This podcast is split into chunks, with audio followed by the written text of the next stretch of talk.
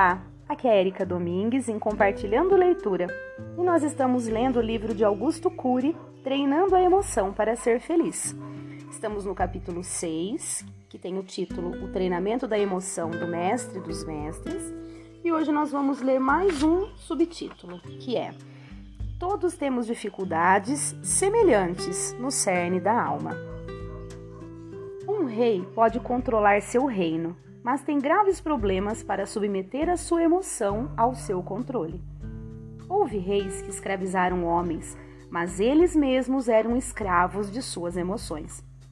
Os cientistas têm tantas dificuldades de atuar no mundo dos pensamentos quanto os homens que nunca frequentaram os bancos de uma escola.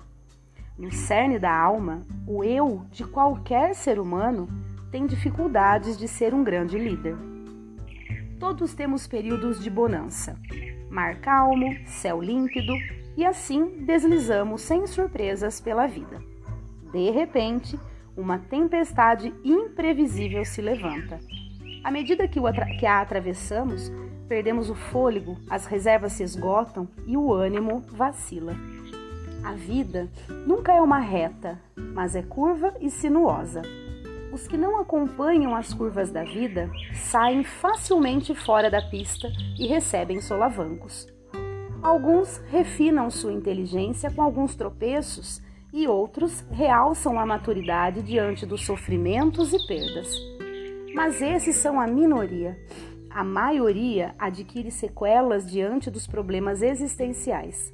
Tornam-se pessoas mais tristes, mais tensas e amargas com os acidentes da vida. O mestre da emoção queria mostrar que não deveríamos agir ingenuamente no deserto da existência. Deveríamos aproveitar cada oportunidade para crescer. Deveríamos nos manter em sua presença e usar cada erro, cada perda, cada fracasso para nos enriquecermos. Ouvia-se a sua voz no deserto, que é o seguinte: Aprendei de mim, pois sou manso e humilde de coração. Ele queria mudar a natureza humana com a sua própria vida. Com o passar do tempo, o fenômeno RAM, registro automático da memória, registra na memória todas as misérias que se passam no palco de nossas mentes. Como vimos, o fenômeno RAM tem preferência para arquivar todas as experiências com alta carga emocional. Assim, se não tomarmos cuidado, as passagens de nossa memória mudam. O estresse profissional e o medo vão pouco a pouco se depositando nos arquivos inconscientes. O deserto emocional, então, se instala dentro de nós. Por isso, ele contou sua parábola na perspectiva de um ambiente árido. O mestre da emoção sabia que não era possível deletar a memória, coisa que é facílima nos computadores. Só é possível destruir parte da memória quando alguém sofre um traumatismo craniano, um acidente vascular cerebral, um tumor ou doenças degenerativas. Tudo que está registrado não pode ser deletado ou apagado. Por isso, não é tão simples mudar a personalidade humana. Também por isso, o tratamento psicoterapêutico pode demorar meses, em alguns casos, anos. Mas não estamos de mãos atadas. Não é possível deletar a memória, mas é possível reescrevê-la. É possível sobrepor novas experiências onde há zonas doentias da memória. De muitas maneiras, o mestre da emoção usava os elementos da técnica do DCD. Ao contar uma história que confrontava os paradigmas dos fariseus, ele os encorajava a duvidar da ditadura do preconceito a duvidar do sentimento de superioridade que os controlava, a crer e amar o espetáculo da vida. Ao discorrer para seus discípulos que não fossem ansiosos e não gravitassem em torno dos problemas futuros, ele os treinava a gerenciar seus pensamentos para deixar de ser escravos das suas preocupações. Ao discorrer sobre os lírios dos campos e convidá-los a beber de sua felicidade, ele os estimulava a tomar posse de uma vida feliz contemplativa e serena. Precisamos descomplicar nossas vidas e não ser escravos de nossas preocupações. Com a idade, perdemos a singeleza e a capacidade de aprender da infância e nos tornamos mais complicados, exigentes e rígidos. Por isso é mais prazeroso conversar com um jardineiro do que com o intelectual. O primeiro, ou seja, o jardineiro, exala o perfume das flores. O segundo, o intelectual, os problemas da vida. Aqueles que deixam de valorizar as coisas simples e singelas perdem o romantismo. Bom, agora mais um subtítulo. Quem supera seus desertos fica mais bonito interiormente. Vamos lá. As pessoas que passam pelos desertos da vida e os superam ficam mais ricas interiormente. Quem passou pelo caos da depressão, síndrome do pânico, dos transtornos ansiosos e os superou se tornou mais belo por dentro.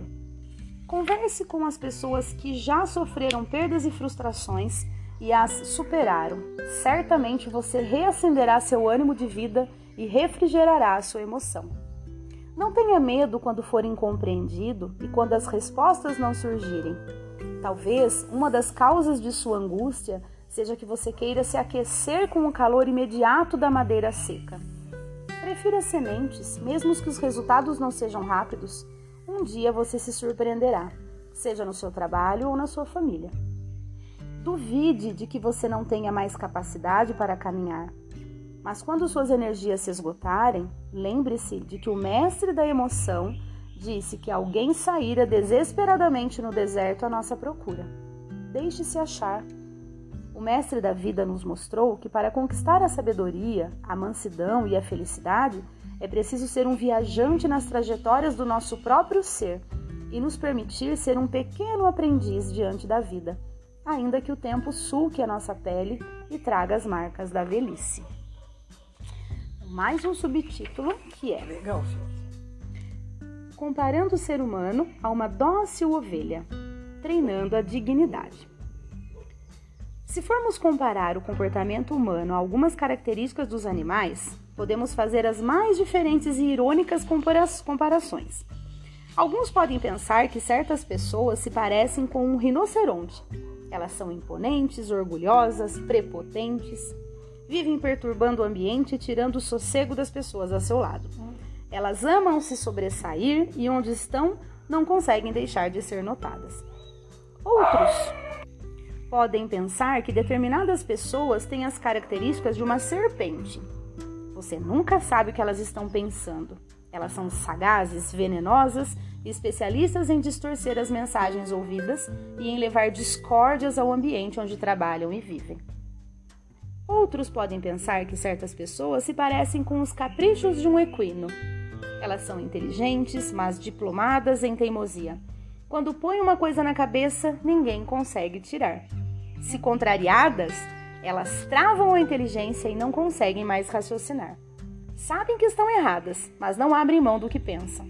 Sabem que vão quebrar a cara, mas repetem com frequência os mesmos erros, na parábola que estamos analisando, o mestre da emoção comparou cada ser humano a uma dócil ovelha. Ninguém para ele é sagaz como uma serpente, voraz como um lobo ou agressivo como um tigre. Na perspectiva desse homem amável e gentil, o ser humano é uma delicada e inofensiva ovelha, independentemente de sua religiosidade, moralidade e cultura. Tanto um rei como um súdito são simbolizados por uma ovelha. Um fariseu religioso e orgulhoso da sua aparente pureza não era comparado a uma singela pomba, nem os homens imorais e fraudulentos eram comparados a porcos. Ambos eram ovelhas. Quem era este homem que treinava a emoção humana a apreciar a vida como a mais excelente espetáculo? Nunca desvalorize sua vida. Aos olhos do mestre da emoção, você não é uma pessoa angustiada, agressiva nem incorrigível mas uma pessoa que não encontrou a doçura no seu espírito. Por mais que fracasse, você não é uma pessoa programada para ser derrotada, mas para ser feliz. Bom, então é esse é o áudio de hoje. Mais uma vez, grandes lições a partir das parábolas de Cristo, a partir da, do foco que o autor está dando, né, para esse assunto. Então eu desejo um grande abraço, um excelente dia a todos e até o próximo áudio.